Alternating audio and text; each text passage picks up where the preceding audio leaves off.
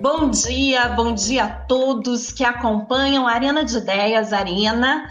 É o webinar da Empresa Oficina, hoje com craques do rádio. Vamos ter uma conversa muito especial e aí, já para entrar no clima, uma conversa ao pé de ouvido. Que coisa gostosa, Milton Jung, um prazer. Ele acabou de sair do jornal ali da manhã e já está aqui conosco, né? Ele que é âncora do Jornal da CBN, do programa Mundo Corporativo. Bom dia, Milton Jung. Bom dia, Fernanda. Bom dia a todos que participam dessa nossa conversa. Bom dia a você que está nos acompanhando a partir de agora. Estou no mesmo lugar, aliás, no mesmo lugar em que apresento o Jornal da CBN, desde o dia 20 de março, que foi a última vez em que eu estive na redação da CBN, em função dessa pandemia. É daqui que tem apresentado o Jornal da CBN, ancorado o Jornal de quatro horas. Tecnologia nos permite isso também, o rádio nos oferece essa oportunidade. E com um detalhe, com essa mesma imagem que você está recebendo aqui sendo transmitida pelos diferentes canais aí de vídeo que temos, entre eles o canal no YouTube. Que prazer, Milton. É assim um realmente uma honra enorme ter você conosco. A gente vai hoje falar sobre rádio, pandemia e com a gente também o Paulo Giovanni Borges, o Paulo é jornalista, fundou a agência Rádio Web em 2001. A, a Rádio Web é hoje assim uma unanimidade no Brasil, tem uma penetração, uma capilaridade maravilhosa em municípios. Ele vem falar sobre inovação com a gente. Bom dia, Paulo. Bom dia, é, obrigado pelo convite. Um prazer estar com vocês aqui e com muita saudade do microfone, né? A gente estava conversando aqui no, na preliminar, né? Então o, o Milton está todo dia no microfone. Eu já faz um bom tempo, né? Que só vou o microfone em determinadas situações. Então, né, até quando eu trabalhava na Bandeirantes e na Rádio Gaúcha, o pessoal até brincava: microfone aberto, Paulo Giovanni por perto. Né? Então, hoje eu Hoje eu abri o meu aqui, Giovanni. Poucas pessoas sabem, sou jornalista. Hoje eu sou é, diretora de relacionamento com o poder público aqui na, na empresa, oficina. Mas comecei no rádio também. Foi o rádio que me acolheu ali quando eu tinha 21 anos, mais ou menos. Então, é lindo ver aí o Flávio Lara Rezende com tantas figuras importantes aí atrás. Estou com muito ciúme aí dessa parede atrás de você, Flávio. Flávio é presidente da Associação dos Veículos de Comunicação do Distrito Federal e está licenciando porque está assumindo a presidência da ABERT, Associação Brasileira das Emissoras de Rádio e Televisão. Uma honra tê-lo conosco. Bom dia. Bom dia, Fernanda, a honra é minha, o prazer é muito grande, porque nós vamos falar de uma coisa que é deliciosa, que é rádio. E é um prazer estar aqui com o Paulo e com o Milton. E com você também, Patrícia. Obrigado a vocês e bom dia também para todos que estão nos, nos vendo e nos ouvindo. Patrícia, bom dia. Patrícia Marins é sócia diretora da empresa Oficina. Ela sempre está aqui conosco falando de comunicação, de gestão da imagem, gestão da reputação. E aí eu já queria trazer aqui, já que a gente vai falar sobre isso, é, Patrícia, já vou fazer assim uma, uma pergunta, uma primeira pergunta saideira para você aquecer aqui os nossos trabalhos pandemia. Pandemia foi algo que naturalmente é, tirou todo mundo de tempo, tudo parou e era necessário informação, né? comunicação de verdade. E como é, Patrícia, que você sentiu o papel do rádio ao longo desses últimos meses? Depois a gente quer ouvir o que mudou.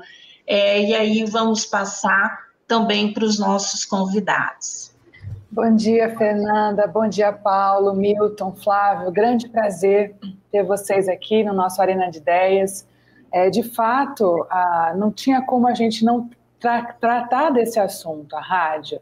A gente tem, em todos os arenas de ideia, tentado discutir um pouco os aspectos positivos, se é que existem né, com essa palavra, é, possibilitados pela Covid. Né? Acredito que toda crise tem muitas oportunidades e nós, enquanto cidadãos, temos aprendido muito é, com a Covid. E aí é o fato, gente. A Covid, na realidade, acelerou muitas tendências. Estava dada a tendência de é, mais audiência de veículos que utilizam o streaming, né, a rádio, podcast. É, isso já era uma tendência mundial. A gente viu a explosão disso que foi o ano retrasado nos Estados Unidos, ano passado aqui, e agora é, a Covid potencializa e coloca muito forte rádio como um grande veículo de massa. Né? As pesquisas, todas as pesquisas mostram isso no Brasil, tem várias pesquisas, várias pesquisas mundiais também, e por vários motivos. O principal deles, na minha visão, é a prestação de serviço. O que é rádio se não for prestação de serviço? Todo mundo em casa e todo mundo precisando se informar e com credibilidade. A rádio nos propicia isso serviço no pé de ouvido, aonde eu tiver, eu não preciso estar aqui grudada na tela, eu estou ali, estava mesmo ouvindo o Milton, falando, será que ele vai participar mesmo? Estava lá de todo dia de manhã, sou ouvinte cativa do, do Milton Jung, e, e, é isso. Agora, além disso também, a gente tem uma questão que é, a música, né, não só a prestação de serviço, mas a música, as, as emissoras também de música, elas também cresceram muito a audiência, além da prestação de serviço do, das rádios jornalísticas, a música também ajuda nesse momento de confinamento, sem falar que não tinham as, as transmissões esportivas. Então, o rádio acabou, a, a, o jornalismo na rádio acabou cumprindo também essa função.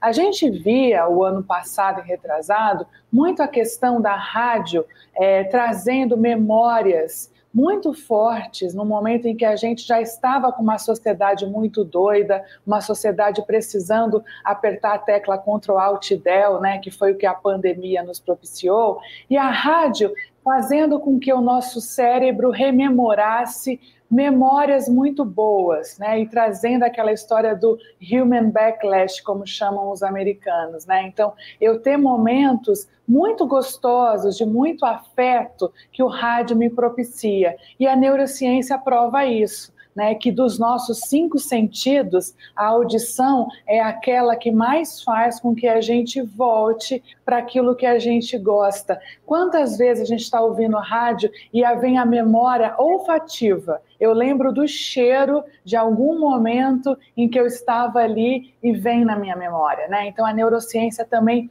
prova isso. Então, é, está é, tá dado, né? não é uma tendência que volta, retroage. Eu acredito que daqui para frente é uma explosão ainda maior e fico muito feliz, porque o nosso país é um país continental, é um país com muita capilaridade de rádio, e rádio agora se fortalecendo mais do que nunca como esse grande veículo que a gente pode atingir todo mundo de uma maneira muito democrática. É um veículo que, inclusive, aproxima camadas da sociedade que geralmente são muito distantes. Então, você tem, inclusive, essa característica né, de você colocar todo mundo junto, independente de ser pobre, ser rico, né, de você ter mais estudo ou menos. Né, a gente consegue ter um veículo muito, muito democrático.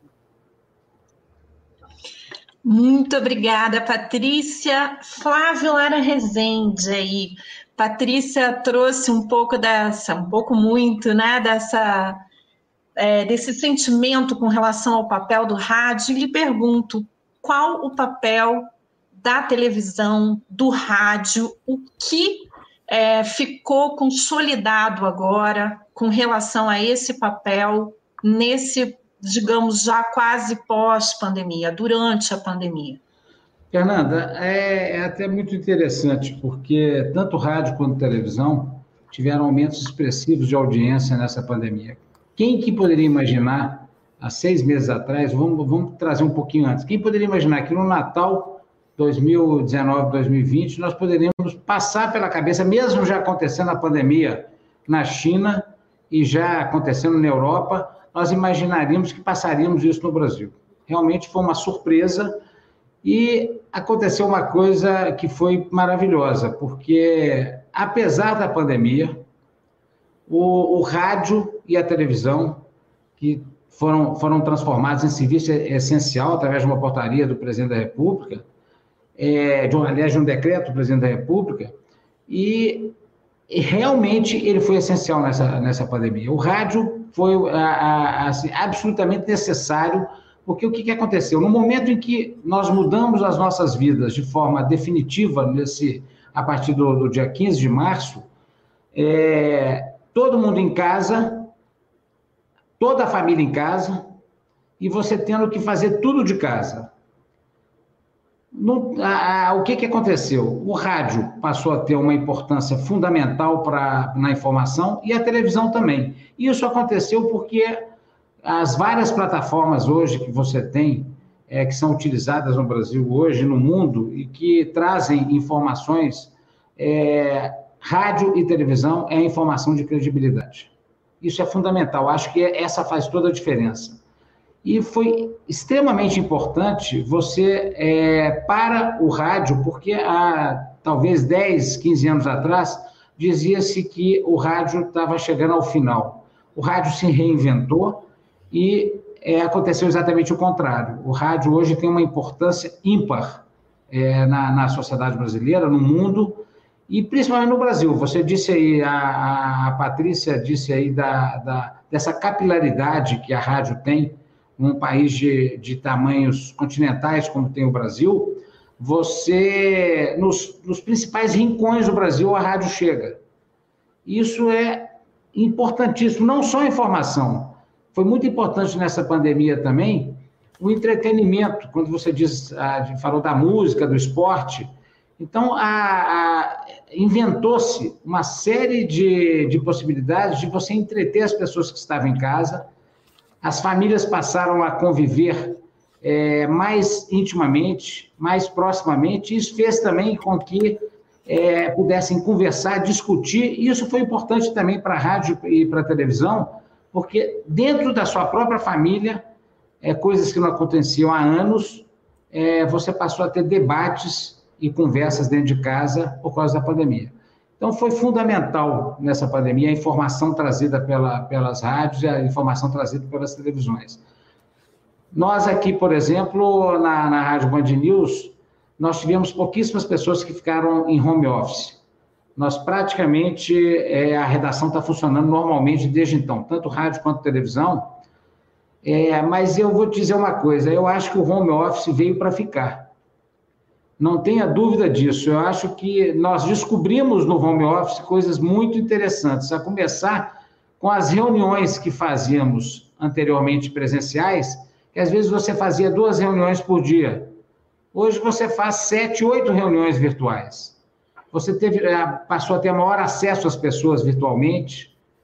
Então, é, isso foi muito interessante e só foi possível por causa da tecnologia que existe hoje para que você possa fazer isso. O, o Milton Jung, é, Jung disse da, da de, ele está desde o dia 18, né, Milton, em casa, 18 de março, e com excelente áudio e excelente imagem.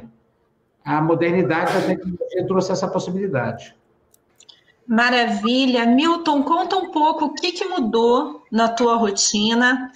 É, eu tenho assim uma impressão aqui na empresa oficina a pandemia ela nos forçou a ser muito criativos. É, como é que foi isso para você, para a CBN? Bom, vamos lá. Uh, primeiro, queria fazer um alerta a todos que estão nos ouvindo aqui. Todo comentário que eu fizer aqui sobre rádio vai sempre se referir ao radiojornalismo. Essa é a experiência que eu tenho.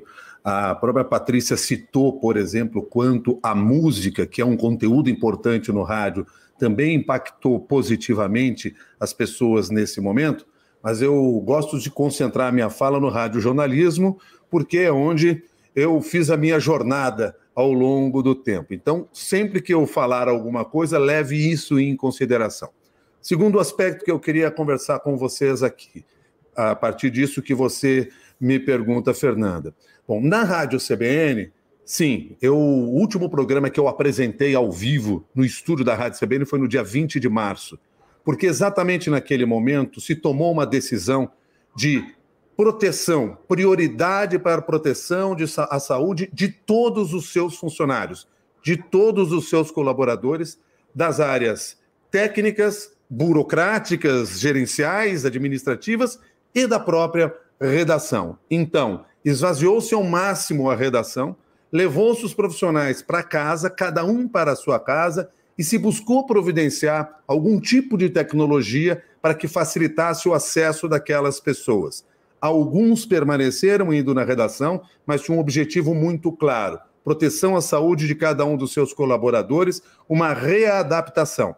Até porque naquele momento e a gente já tinha a experiência do que havia acontecido na Europa e ainda estávamos muito impactados pelo que houve na Itália, em que, por exemplo, emissoras como a RAI, uma emissora estatal, em determinado momento daquela pandemia, porque não tinham tomado as medidas necessárias, em determinado momento teve que começar a simplesmente reproduzir a sua programação do passado. Teve que colocar no ar coisas gravadas e reproduzir o tempo inteiro o pouco conteúdo ao vivo que tinha. Por quê? Por falta total de mão de obra. As pessoas foram muito fortemente atingidas. Como nós tínhamos aquela visão e pretendíamos ter ali uma uh, proteção às pessoas aqui uh, na Rádio CBN, se buscou essa estratégia. Essa estratégia, sim, exigiu criatividade de cada um, um apuro maior, por exemplo, por, para os repórteres, à medida que o repórter nem sempre estava em contato direto com a sua fonte, e isso fez com que ele tivesse que ter muito mais cuidado na hora de levantar uma informação. E eu estou pegando apenas alguns aspectos que fizeram com que a nossa dinâmica de trabalho mudasse, mas com cuidado de não prejudicar o conteúdo. Isso foi fundamental em todo esse processo. Há outros aspectos que eu poderia comentar aqui, mas eu queria pegar aqui um ponto que a Patrícia citou quando ela falou da neurociência.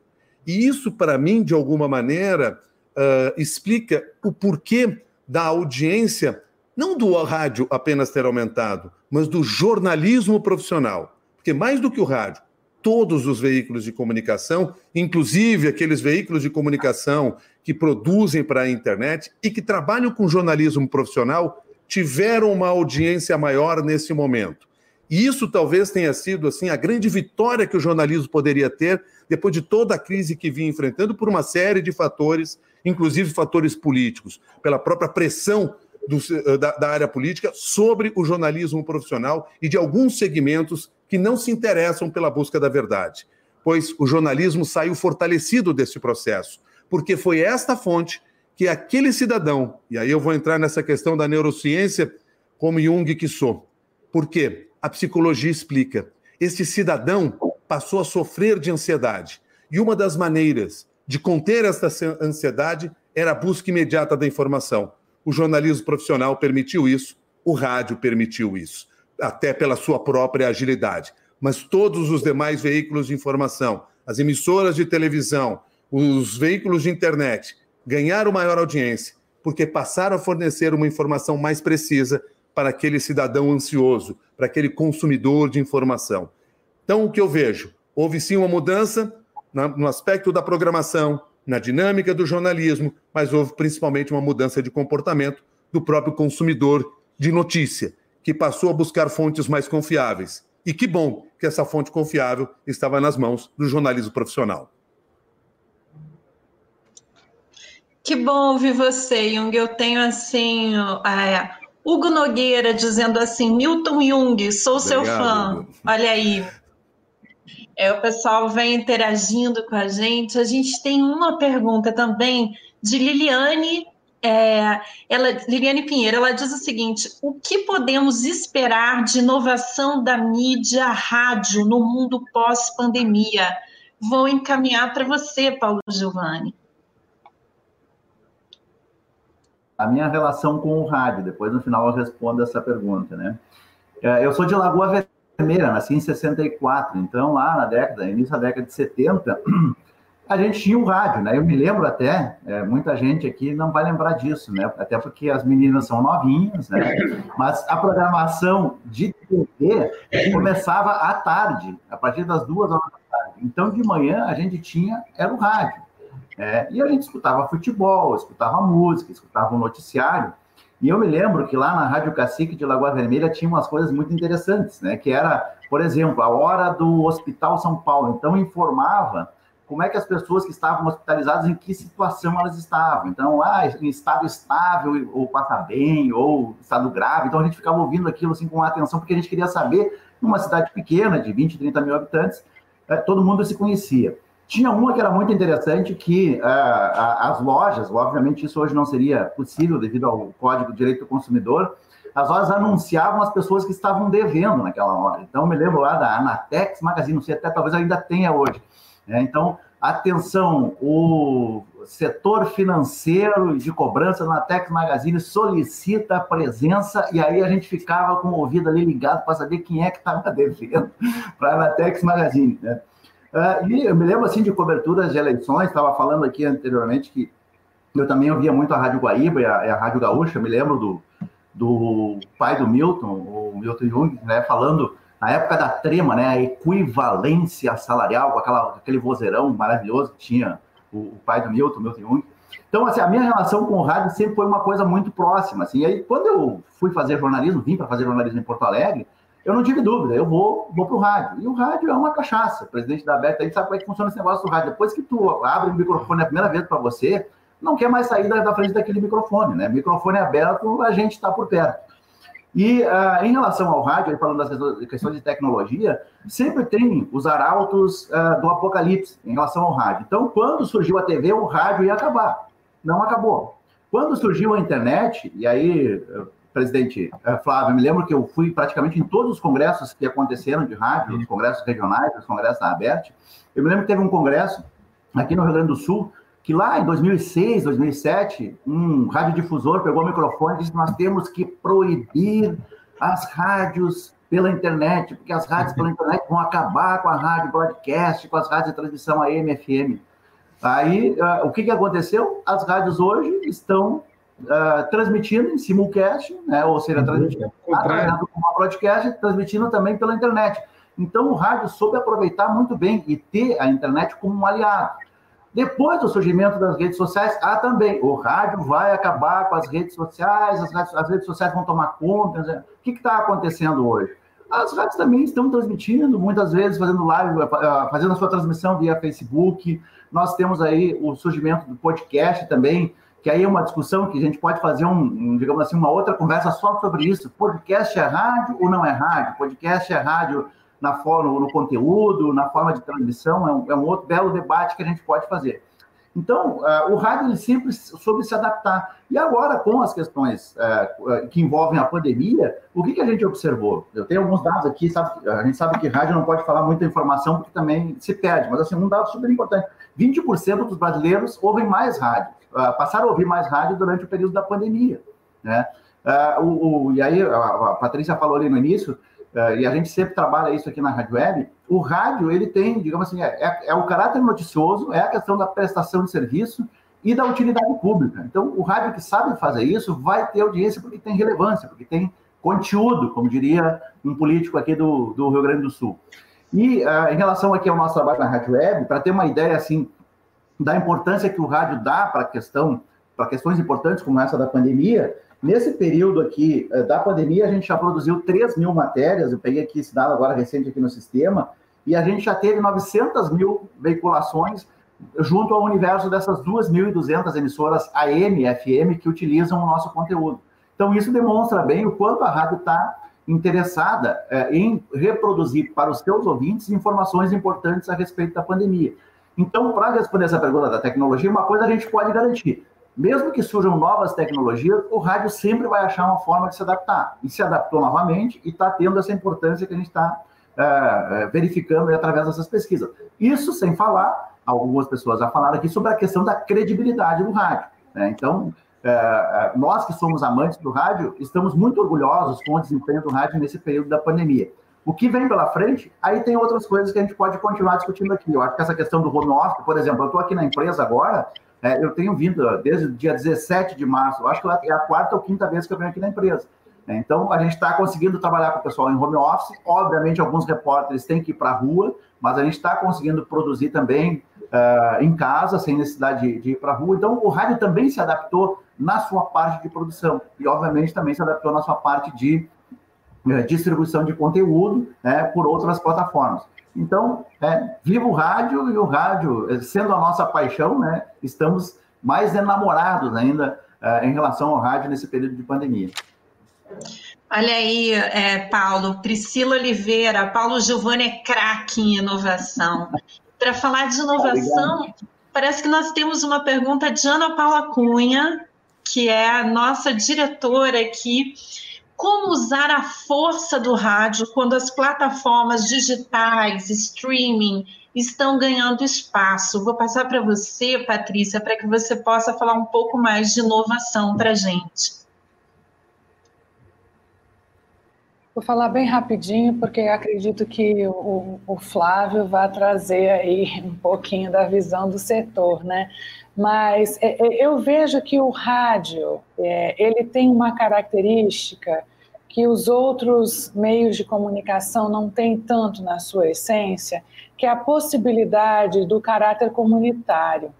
É, é, tem um caráter que é muito de levar é, cidadania mesmo, né? de você fazer cidadania, que é o que a gente precisa nesse momento. Se a gente pensar sobre reflexo de pós-Covid, é, as empresas que têm deixado legado, as instituições que vão ficar olhar para trás e falar nós construímos, são aquelas que de fato têm propósito de transformação da sociedade, não aquelas que estão pensando em si, esse é um reflexo positivo da Covid. E eu lembro que há cinco anos atrás, quando a gente ouvia todas as palestras sobre tendências e futuro de comunicação, a gente falava: quem não tem propósito vai morrer. Quem não tiver propósito autêntico vai morrer.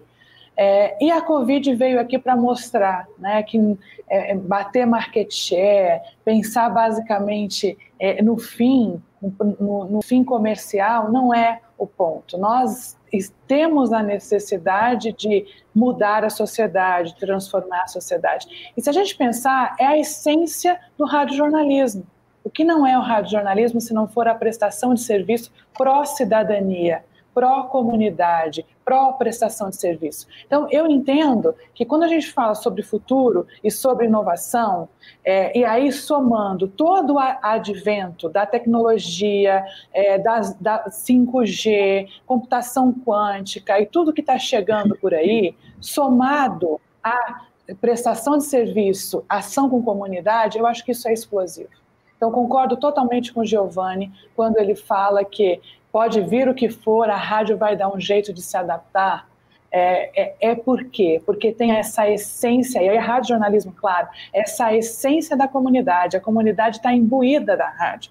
E, e, aí, cada vez mais eu vejo o a, a ouvinte como repórter, o ouvinte como produtor de conteúdo, o ouvinte que está na rua, que está vendo, que está olhando e que está trazendo para o Milton Jung é, a pauta.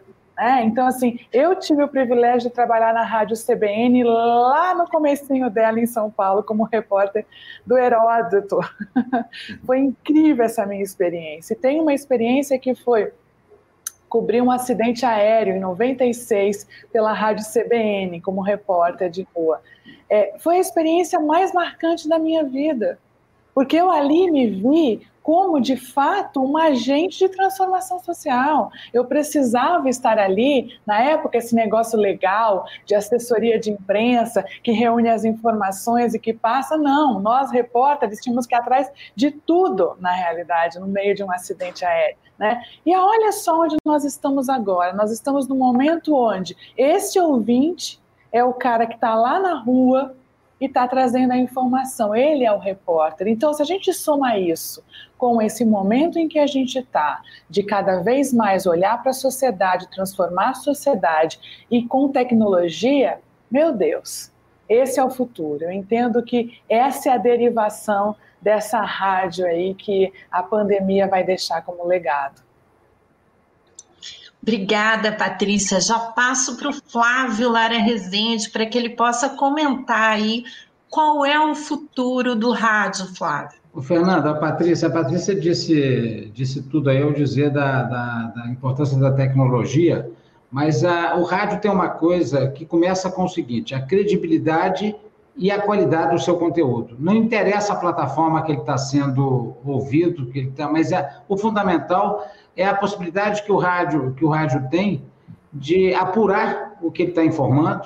E quando o Milton fala aí da rádio de informação, é, isso foi uma coisa fundamental na, na vida dos brasileiros, essa rádio de informação com o conteúdo de credibilidade e qualidade. E o rádio, nós defendemos que a, o rádio tem que estar em qualquer lugar. E hoje, uma das grandes metas da, da ABERT é que a gente possa ter a rádio é, em todos os telefones celulares. Nós estamos defendendo aí que todo o chip é, de rádio liberado no telefone celular, é, temos aí o apoio, inclusive, do, do nosso ministro das Comunicações, porque nós queremos que os mais de 200 milhões de brasileiros tenham acesso é, a rádio nos seus celulares. E a, a Patrícia disse aí uma coisa muito importante. O rádio, é, nós temos as rádios nacionais, como é a CBN, como é a, a Jovem Pan, como é a Band News, mas a ABERT tem 3 mil, mais de 3 mil rádios associadas. São pequenas rádios no interior desse país, afora desse país imenso que é o Brasil, e que é, tem uma relação muito próxima com as comunidades. E essa relação é fundamental. Então, o rádio é, vai se reinventar sempre. Você não tem a dúvida. Não interessa qual a plataforma que ele está sendo, que ele está sendo ouvido. O que interessa é que ele traz conteúdo de qualidade e de credibilidade. Muito obrigada, Flávia. A gente tem uma pergunta da Aisha Jaqueline. É, as fake news afetaram de alguma forma o jornalismo ou a credibilidade da informação através do rádio? Pergunta para Milton Jung. Bom, isso me dá uma feliz oportunidade de trazer ou levar até vocês aquilo que se transformou para mim aí nos últimos meses, nos últimos anos, desde que este fenômeno da desinformação passou a impactar o dia a dia do cidadão, passou a impactar a própria democracia, no que se transformou num mantra para mim. Eu sou contrário, inclusive, à expressão fake news.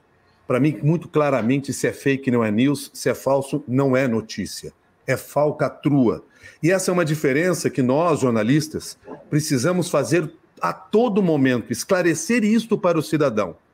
Por quê? Porque o jornalismo, ele parte da busca da verdade. E a fake news, neste nome que não gosto, a desinformação, ele parte do interesse da mentira. São coisas completamente diferentes. Não significa que uma informação apurada por um jornalista que for ao ar não esteja errada. Pode estar. Infelizmente, mais errada do que gostaríamos, inclusive. Mas a origem daquela informação, ela tem que estar baseada na busca da verdade possível, na verdade que nós tivemos condições de alcançar naquele momento. Se cometemos um erro, e aí é uma outra diferença entre o que nós produzimos no jornalismo e o que se produz em diferentes outras plataformas ou diferentes outras formas, que é o que ficou sendo chamado de fake news, a grande diferença é que notícia tem CNPJ e tem CPF. Você sabe quem produziu. E se nós colocamos no ar uma informação errada, nós pagamos com isso. Pagamos com credibilidade, nós pagamos judicialmente, se for o caso, nós pagamos até com o nosso emprego, porque muitos jornalistas, por apurarem mal uma informação, levarem ao ar uma informação, impactaram a credibilidade do produto e pagaram e foram demitidos, pagaram por isso. Aquele que desenvolve a desinformação, que está por trás da desinformação, esse não tem CNPJ nem CPF. E a origem daquela desinformação é o prejuízo a alguma organização, alguma instituição ou alguma pessoa. Então é muito curioso isso, porque quando criaram a ideia do fake news, isso sempre me incomodou muito. Eles foram tão perspicazes que eles roubaram, inclusive, aquela que é a marca do jornalismo, a notícia, e incluíram no nome desta falcatrua news. Então que fique muito claro: se é fake, não é news, se é falso, não é notícia. Além de terem roubado o nome, roubaram a arquitetura da notícia. Porque você, quando recebe no seu WhatsApp uma informação falsa, uma desinformação, você recebe no modelo de jornalismo. Por quê? Porque busca no jornalismo a credibilidade que ele tinha para oferecer uma informação falsa, para desinformar, para prejudicar o outro. O jornalismo profissional se fortalece diante desse processo. E aí está, talvez, uma das respostas para isso que nós estamos assistindo agora e para aquilo que eu falei logo na minha primeira participação. Por que está aumentando a audiência do jornalismo profissional, do rádio, da TV, da internet, dos jornais? Por quê? O cidadão, na hora em que precisou de uma informação precisa, porque começou a impactar diretamente na saúde dele, ele foi buscar no jornalismo profissional. Ele talvez tenha pensado duas, três vezes antes de tomar uma decisão com base naquela informação que circulava pela internet de uma maneira irresponsável e que, no fundo, tinha o carimbo disso que se chama fake news. Então, para mim, claramente, esse fenômeno da fake news é talvez a grande oportunidade do jornalismo para se mostrar relevante no combate a tudo isso que está acontecendo e denunciar, através, por exemplo, do que fazemos hoje com estas plataformas eh, de checagem de fatos que surgiram, que são outro fenômeno que surgem dentro do jornalismo, exatamente para combater essa desinformação.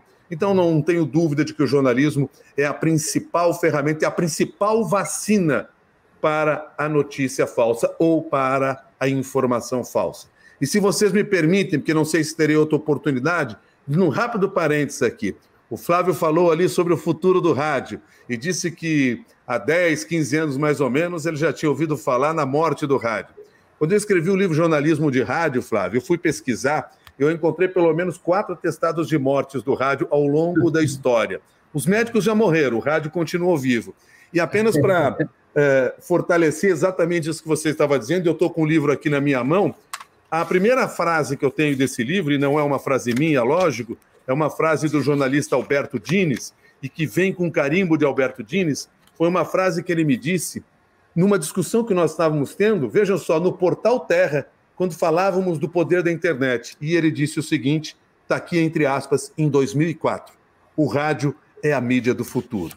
Diz tudo isso, e você, Flávio, corrobora essa ideia, trazendo exatamente essa sua visão aí fechado esse parênteses aí, fique à vontade de trazer um outro assunto. Milton, muita gente vibrando aqui. É, eu lembro do professor José Luiz Braga, da, ele foi da UNB, foi da Bahia, foi da Unicinos, não sei por onde ele anda, mas ele tem um livro que ele fala da sociedade controlando a sua mídia. Né? E hoje, é, se o repórter numa academia ele era treinado para apurar, apurar, apurar e sempre desconfiar, Hoje, a sociedade, o ouvinte, né, o telespectador, o internauta, ele tem que desconfiar. Então, essa receita que é incutida, esse mantra que é incutido em nós jornalistas, apurar, apurar, apurar, é fundamental sempre desconfiar e, naturalmente, que é, a rádio, os jornais e sua credibilidade dão um conforto muito maior porque já saem com essa meta.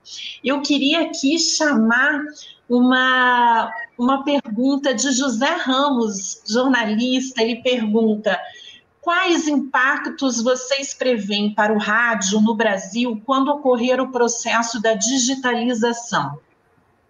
O sistema rádio se fortalecerá ou se enfraquecerá? E as rádios locais? Queria passar primeiro para o. Vou passar para o Giovanni, em seguida já para o Flávio, para que a gente possa debater esse tema. Bom, queria resgatar algumas questões que foram faladas ali. A Patrícia falou da questão do, do caráter é, comunitário do rádio, né? Me lembrei de outra situação que acontecia lá na Rádio Cacique de Lagoa Vermelha, né? Meus pais moravam na cidade, digamos assim, apesar de a gente morar meio que no interior da cidade. Meu pai tinha uma pequena leitaria e o meu pai era sempre analfabeto, sabia fazer conta, fazia muito bem, aliás. E minha mãe nunca tinha estudado. Olha só a situação. Minha mãe nasceu em 23 e ela não foi para a escola porque o pai dela não queria que ela fosse para aprender a escrever bilhete para os namorados. Minha mãe, inclusive, se alfabetizou aos 80 anos aqui em Porto Alegre, né? Num esquema de. É, numa escola de é, educação para adultos. Então, quando uh, os meus pais iam visitar os parentes do interior, eu, já com 8, 9 anos, consegui, já sabia escrever, então eu escrevia os recados que eu levava na Rádio Cacique. Então sempre tinha um recadinho lá, atenção, Genésio Moreira de Souza. O Genésio Moreira, que era, era, o irmão da minha mãe. Tereza Teles do Amaral informa que sábado é, irá fazer uma visita e é, esperar em tal local. Então, o rádio também tinha esse caráter comunitário. Era o WhatsApp da época, né?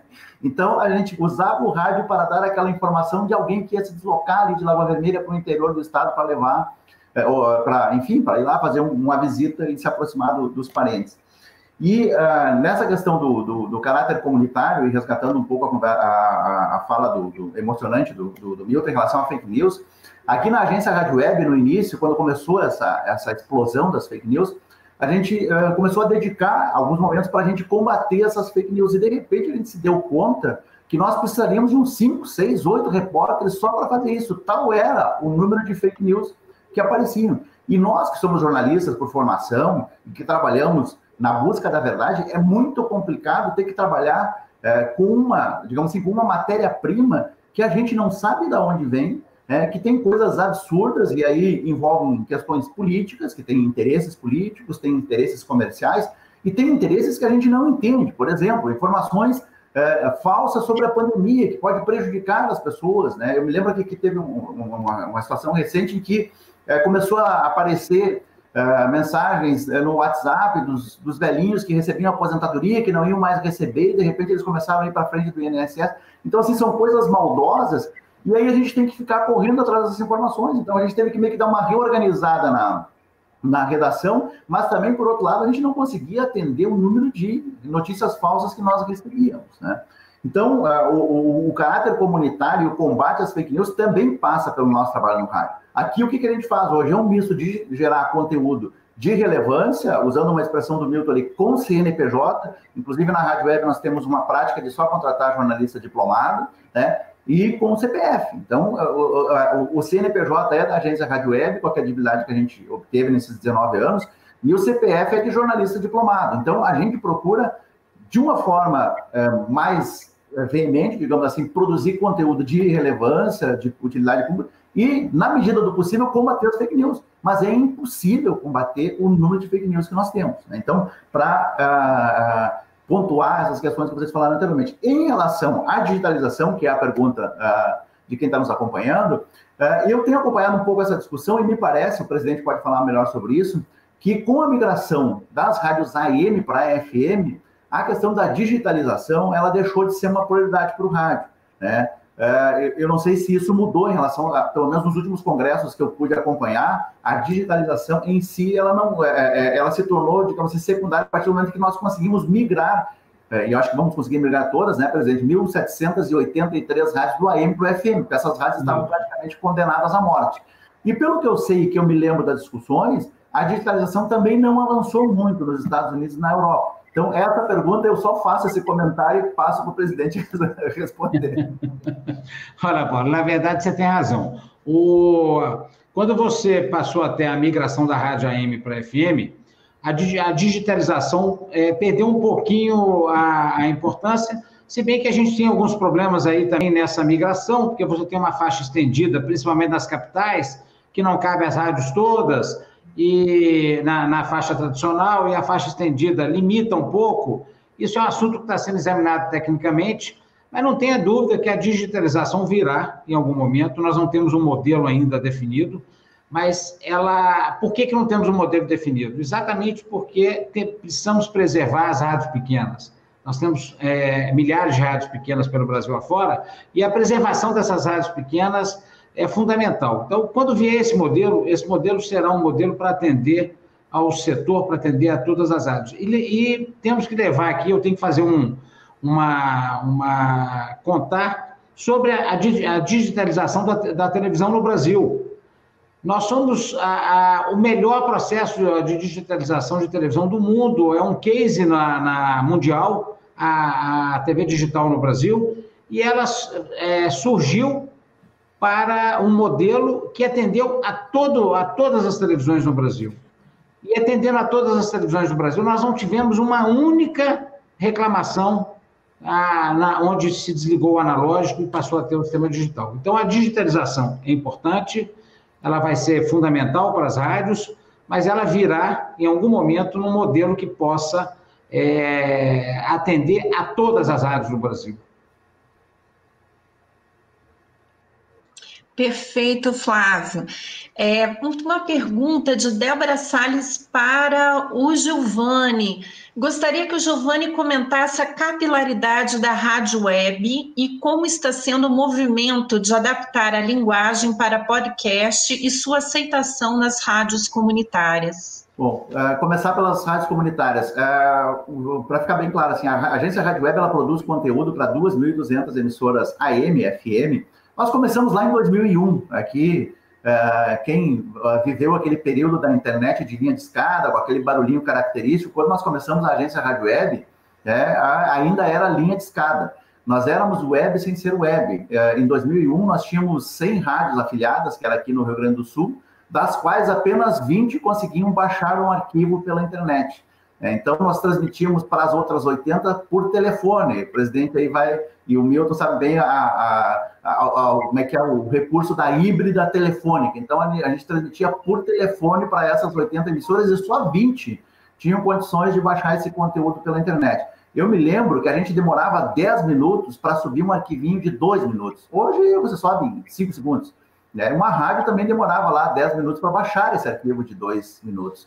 Então, aí com o crescimento da internet, em 2004 principalmente, com o primeiro recurso de banda larga, o famoso ADSL, né? Aí a gente começou a ter mais velocidade na internet e a gente foi crescendo. Então, por isso hoje a gente é considerada a maior agência de notícias para rádio, com essas 2.200 emissoras. Dessas 2.200, mil rádios são comunitárias. Então, a gente só oferece conteúdo para emissoras que estejam outorgadas e estejam legalizadas na Anatel. Dessas 2.200, mil são comunitárias. Então, é, para nós, não existe nenhuma diferença desde que a rádio seja legalizada, qual rádio está utilizando o nosso conteúdo, desde que, claro, obviamente, ela atenda aos uh, preceitos do nosso termo de parceria, que, enfim, não mexer no conteúdo, ter a nossa assinatura, porque a responsabilidade sobre a qualidade do conteúdo e sobre a sua veracidade, a sua credibilidade é nossa, porque nós é que estamos, estamos produzindo aquele conteúdo. Então, uh, e, e, em relação à tecnologia e a podcast, a gente criou uma plataforma de podcast, quem quiser conhecer aí é RWCast o nome.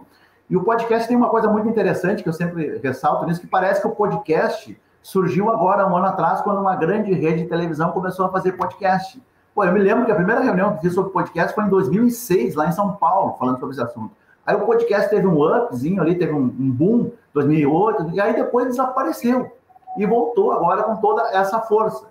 Principalmente por força dos agregadores, né? Principalmente aqui do Spotify e tal, enfim, mais pessoas produzindo conteúdo. Então, é, é, eu, vocês não perceberam, mas eu estou propondo um outro debate para a gente voltar para esse microfone aqui, a conversar sobre. É uma delícia, Giovanni. Isso aqui não. Eu estou assim, olhando para o relógio e falo, ai, tomara que é. demore é. para passar. Então, assim, eu queria agradecer a participação é para responder essa pergunta que foi feita, tipo assim, é, nós temos que fazer essa discussão se podcast é rádio ou não é rádio. Né? Então, enfim, é uma coisa que a gente pode fazer, digamos assim, um debate só sobre isso. Mas o podcast, ele está oferecendo, a, a, plataforma de podcast está oferecendo uma possibilidade de algumas pessoas que têm conteúdo a oferecer é, possam distribuir esse conteúdo através dos agregadores. E aí, como tudo é, na vida e na comunicação, principalmente, o que é relevante permanece. O que não é relevante vai morrer. Então, a, a lógica continua sendo a mesma. Se é verdadeiro, se tem uh, relevância, se o conteúdo é de boa qualidade, ele vai, ele vai permanecer. O que não for de boa qualidade, o que não tiver dentro desses critérios, vai nascer e vai logo ali desaparecer. Quero te agradecer aí, Giovanni, por já estar pautando um novo Arena, né? E, e aí também agradecer a todas as pessoas que chegaram para assistir, que estão conosco, que estão nos ouvindo, é, ouvindo esse nosso barulhinho bom não é? Então peço que vocês, por favor, se entrem aí no nosso canal, façam o cadastro, acionem o sininho que vocês vão receber nossos alertas o Arena de Ideias, webinar da Empresa Oficina, acontece sempre às quintas-feiras, geralmente nove e meia da manhã, mas hoje, em homenagem a Milton Jung, que está aqui conosco. É, nós resolvemos esperar que ele terminasse o jornal e já entrasse na sala aí para para participar. Milton, a próxima pergunta já começo com você, e mas vai ser estendida a todos. É uma pergunta de Miriam Moura ela diz, é, tem uma introdução grande aqui, o relatório 2020 do Instituto Reuters o mais importante para se analisar tendências mundiais da mídia mostrou que 53% dos publishers entrevistados apostam na força do podcast para notícias diárias, entrevistas e análises, e que a maioria acredita na crescente capitalização da mídia áudio para distribuição de notícias. Os canais sonoros são os mais consolidados em nível global para distribuição do conteúdo jornalístico. Quais são os dados atualizados sobre influência de, da mídia sonora para a formação de opinião? É, tem essa pergunta da Miriam que é para todos, mas Milton também queria te ouvir assim, podcast tá no teu universo? Você acha que chegou para ficar? Desde muito tempo, inclusive. Tive é uma experiência é muito curiosa. Eu respondo claramente isso para você em seguida. Desde o início, uh, acreditei nesse produto eu lembro de ter participado, ter sido levado por uma experiência que foi bastante curiosa para mim na época, que eu fui para Campus Party, que é, uma, que é o grande encontro que se tinha de tecnologia, eh, mundo geek, etc. E uh, fui levado para um debate sobre podcast. E até o tema era mais ou menos era assim meio provocativo no seguinte sentido: ah, o podcast vai substituir o rádio. E eu fui para um encontro, para um debate com dois produtores independentes de podcast, dois jovens, e eu fiquei pensando quando cheguei lá e disse assim: eu vou ser o bicho-papão dessa história, né? Porque eu estou aqui representando a tal grande mídia. E fiquei muito surpreso. Fiquei muito surpreso, porque naquela época já a Rádio CBN investia em podcast e ela tem feito isso desde o início, mas ainda no modelo não de produção própria do podcast, mas de transformar o produto que nós colocávamos na programação, na programação de rádio em podcast. E o que eu ouvi daqueles jovens foi um agradecimento, porque para eles que estavam indo ao mercado buscar anunciantes, etc., quando eles diziam que podcast é aquilo que a Rádio CBN faz, para eles era uma forma de dar um carimbo de confiança no produto que eles estavam tentando levar em frente. Então, eu fiquei bastante surpreso naquele momento. Respondendo aqui a pergunta ao Paulo: sim, podcast é um produto de rádio também. E o conhecimento que se desenvolve em rádio é um conhecimento que os podcasts precisam ter, independentemente deles serem produzidos pelo rádio, pelo jornal, pela TV ou por qualquer cidadão que tenha à disposição os equipamentos para tal. Este conhecimento do rádio que nós desenvolvemos é fundamental. Hoje, na Rádio CBN, nós temos podcasts que são exclusivamente para esse tipo de plataforma. Um outro ponto que eu queria abordar aqui dentro de tudo isso que vocês estão falando. Então, acho que respondi para você, né, Paulo? Sim, podcast é um produto de rádio também. E nós devemos saber aproveitar essa tecnologia que está à disposição. Mas jamais vai substituir o rádio ao vivo porque o rádio a vivo tem outras características, e esse é um cuidado que todos nós devemos ter. Mas quem faz rádio não pode abrir mão de fazer podcast hoje, porque é um novo produto que se tem para colocar no mercado. Queria abordar, e não sei se vou ter tempo aqui para isso, mas enfim, antes de entrar nesse ponto, queria pegar também ainda dentro dessa provocação que a Miriam fez para nós aqui. Eu não tenho esses dados para responder para a Miriam, mas o que eu queria lembrar é o seguinte: hoje em dia, as grandes empresas de tecnologia, e nós podemos pegar a Apple, podemos pegar o Google, podemos pegar a Amazon, estão, uh, estão disputando o mercado de áudio, com Nossa, seus uh, alto-falantes inteligentes. Aquilo é áudio. Ali eu converso e a máquina me dá informação em áudio. Então, sim, o áudio é considerado hoje um cidadão de primeira classe. E, e eu não estou sendo original dizer isso, um executivo do Google disse isso há cerca de quatro anos. Por quê? Todo o mercado de tecnologia passou a investir no áudio como negócio. Nós que já temos o áudio na origem, e quando digo nós, eu digo rádio, não pode perder essa oportunidade. Tem de estar aproveitando todas essas plataformas com esse conhecimento. Nós, e aí não é mais o rádio, mas nós profissionais que trabalhamos em rádio, temos que saber utilizar essa nossa experiência que nos diferencia de outros profissionais e aproveitar esse mercado também. aquela visão limitada de que o rádio é apenas a programação que está no ar, entrando no radinho de pilha, evidentemente já está totalmente ultrapassada. E aí vou ao encontro de tudo aquilo que vocês estão dizendo aqui. O rádio tem que estar aproveitando todas essas mídias, inclusive levando o seu produto para as redes sociais com a marca do rádio, porque eu tenho absoluta certeza que uma mensagem que nós publicamos no Instagram do Jornal da CBN ou no Instagram da Rádio CBN, assim como as demais emissoras fazem, aquela marca é a marca da credibilidade. E a pessoa que vai consumir aquele produto está consumindo um produto que é de uma rádio. E isso tudo é importante para que a gente marque posição diante do consumidor de informação, aquele consumidor que busca uma informação mais bem apurada, mais bem qualificada. Como é gostoso ouvir esse R, né? o R do, do Milton. Pessoal, eu queria avisar os nossos ouvintes, vamos entrar no clima, né? Pessoal que está aí ligado, mandando mensagem, perguntas. É, que semana que vem o tema do Arena de Ideias vai ser TV, streaming e propósito, construindo a programação do futuro. Ou seja, Flávio, continuamos aquecidos aí com a nossa programação. Infelizmente, a Arena está chegando ao final. Eu vou deixar um espaço para que cada um de vocês possa deixar a mensagem final, um fecho. É, queria agradecer, foi um prazer muito grande. Já me despeço, porque quem vai encerrar vai ser Patrícia Marins. A Patrícia sempre faz aí um grande apanhado das, do, de todos os aprendizados que a gente teve durante o debate. Me despeço, mas antes passo ao Flávio para que ele possa deixar a mensagem dele, na sequência Giovanni, Milton. Um abraço grande a todos, foi um prazer, pessoal. Fernanda, eu queria também agradecer aqui a, de estar presente aqui hoje nessa conversa sempre deliciosa, né? Conversar em rádio é muito gostoso, com a presença aí do, do Milton e do Paulo Giovanni e da Patrícia, isso é fundamental. O Milton é uma enciclopédia e que e, e, e usa o áudio para poder é, mostrar a enciclopédia. Então, isso é fundamental. É, muito obrigado pela, pela, por, ter recebido esse convite.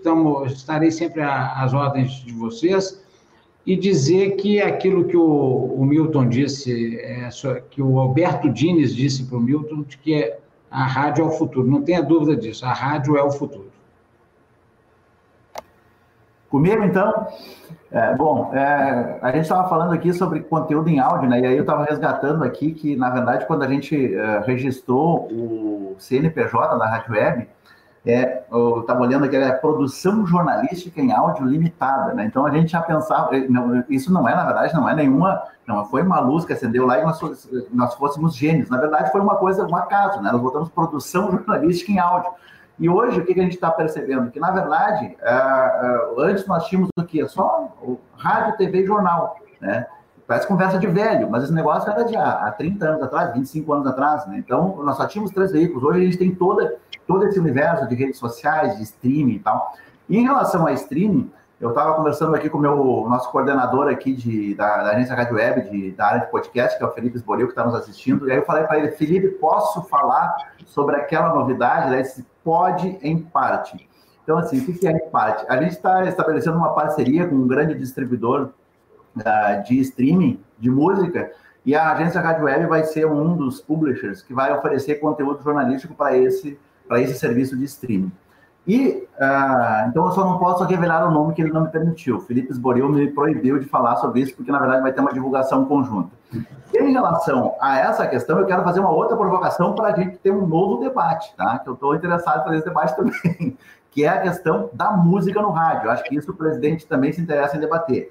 Qual é o futuro da música no rádio? Porque hoje, todos nós aqui temos é, sobrinhos, filhos, é, nessa faixa de 15 a 16 anos, que escutam música em outras plataformas, Deezer, Spotify e outros agregadores. O rádio hoje, no, no, meu entender, tem que ser cada vez mais conteúdo jornalístico, cada vez mais uh, hard news, talk news. Então, eu acho que a tendência é, sei lá, daqui a 5, 8, 10 anos, a música agregar muito pouco para o rádio.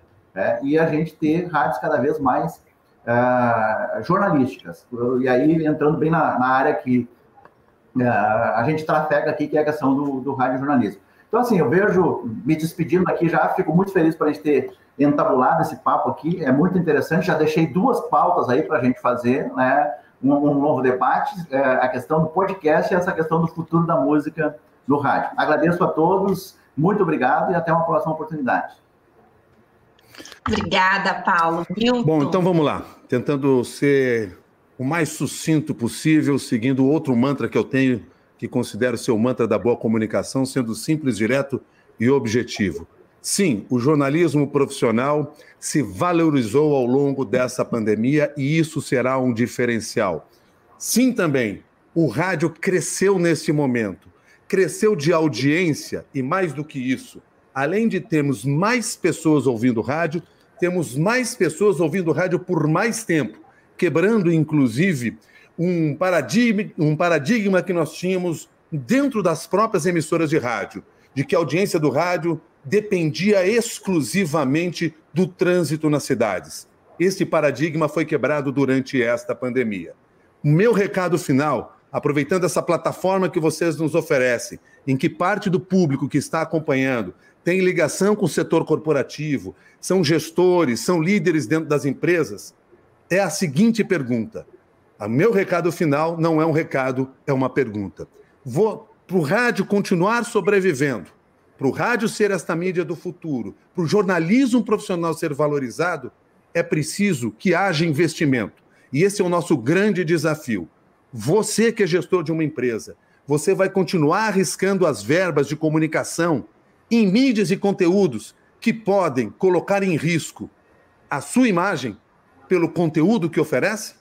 Isso é uma coisa a ser pensada, porque nós não vamos conseguir sustentar a qualidade desse produto se não houver investimento dele. E nós não podemos ficar reféns de verbas publicitárias de governo, porque isso pode impactar negativamente a qualidade do jornalismo. E esse é um grande risco que nós estamos passando nesse momento aqui no país. Então, o meu recado final é para você que é investidor, para você que está à frente de uma empresa.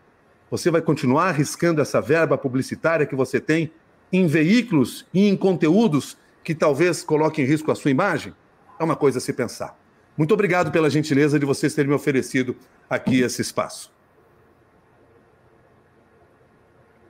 Bom, pessoal, obrigada. Eu queria muito agradecer mais uma vez o Arena de Ideias propicia aí nomes é, que nos trouxeram tanto aprendizado, provocação, conteúdo, né, troca é, e de uma certa maneira catalisou é, opiniões que estavam soltas e vocês conseguiram amarrar tudo em grandes conclusões, né? Que delícia estar aqui com vocês. Queria agradecer Milton, Giovanni, Flávio e a condução aí brilhante da Fernanda, como sempre, e dizer para vocês assim que o rádio ele se consolida como esse veículo de massa, mas com capilaridade, pegando o último o gancho do Milton, é, segmentado, além da credibilidade, além do jornalismo, do, do radiojornalismo, né, de credibilidade, como disse o Milton, com o CPF e CNPJ, né, fazendo todo o filtro antes de fake news,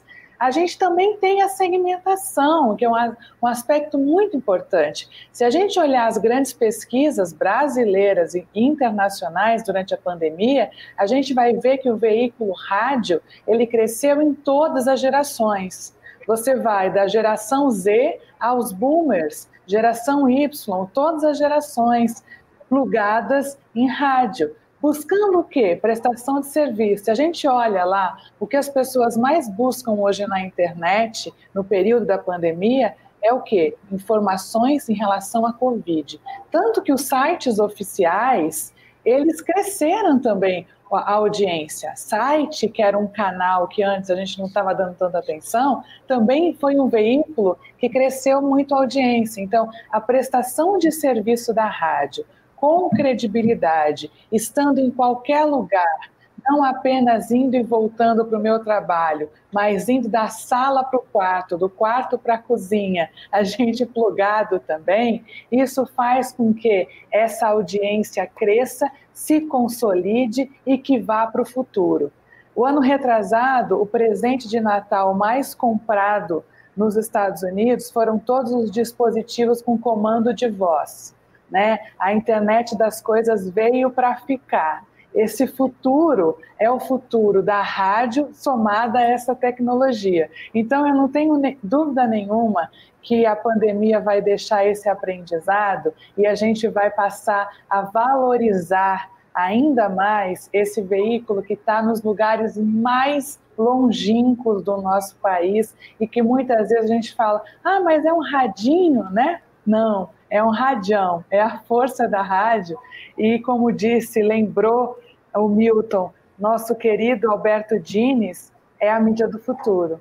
Queria agradecer demais vocês é, por lembrarem a gente desse grande trunfo que nós temos na mão para usar, para explorar, para cada vez mais valorizar, que é a mídia radiofônica, seja ela aquela que a gente está aqui plugada na internet, seja também a mídia podcast, que eu acredito que é um filhote da rádio, sim, é a rádio pela internet, é, seja a rádio tradicional, que a gente, quem não, entra no carro, se não tiver o rádio ligado, parece que o carro está sem gasolina, não é?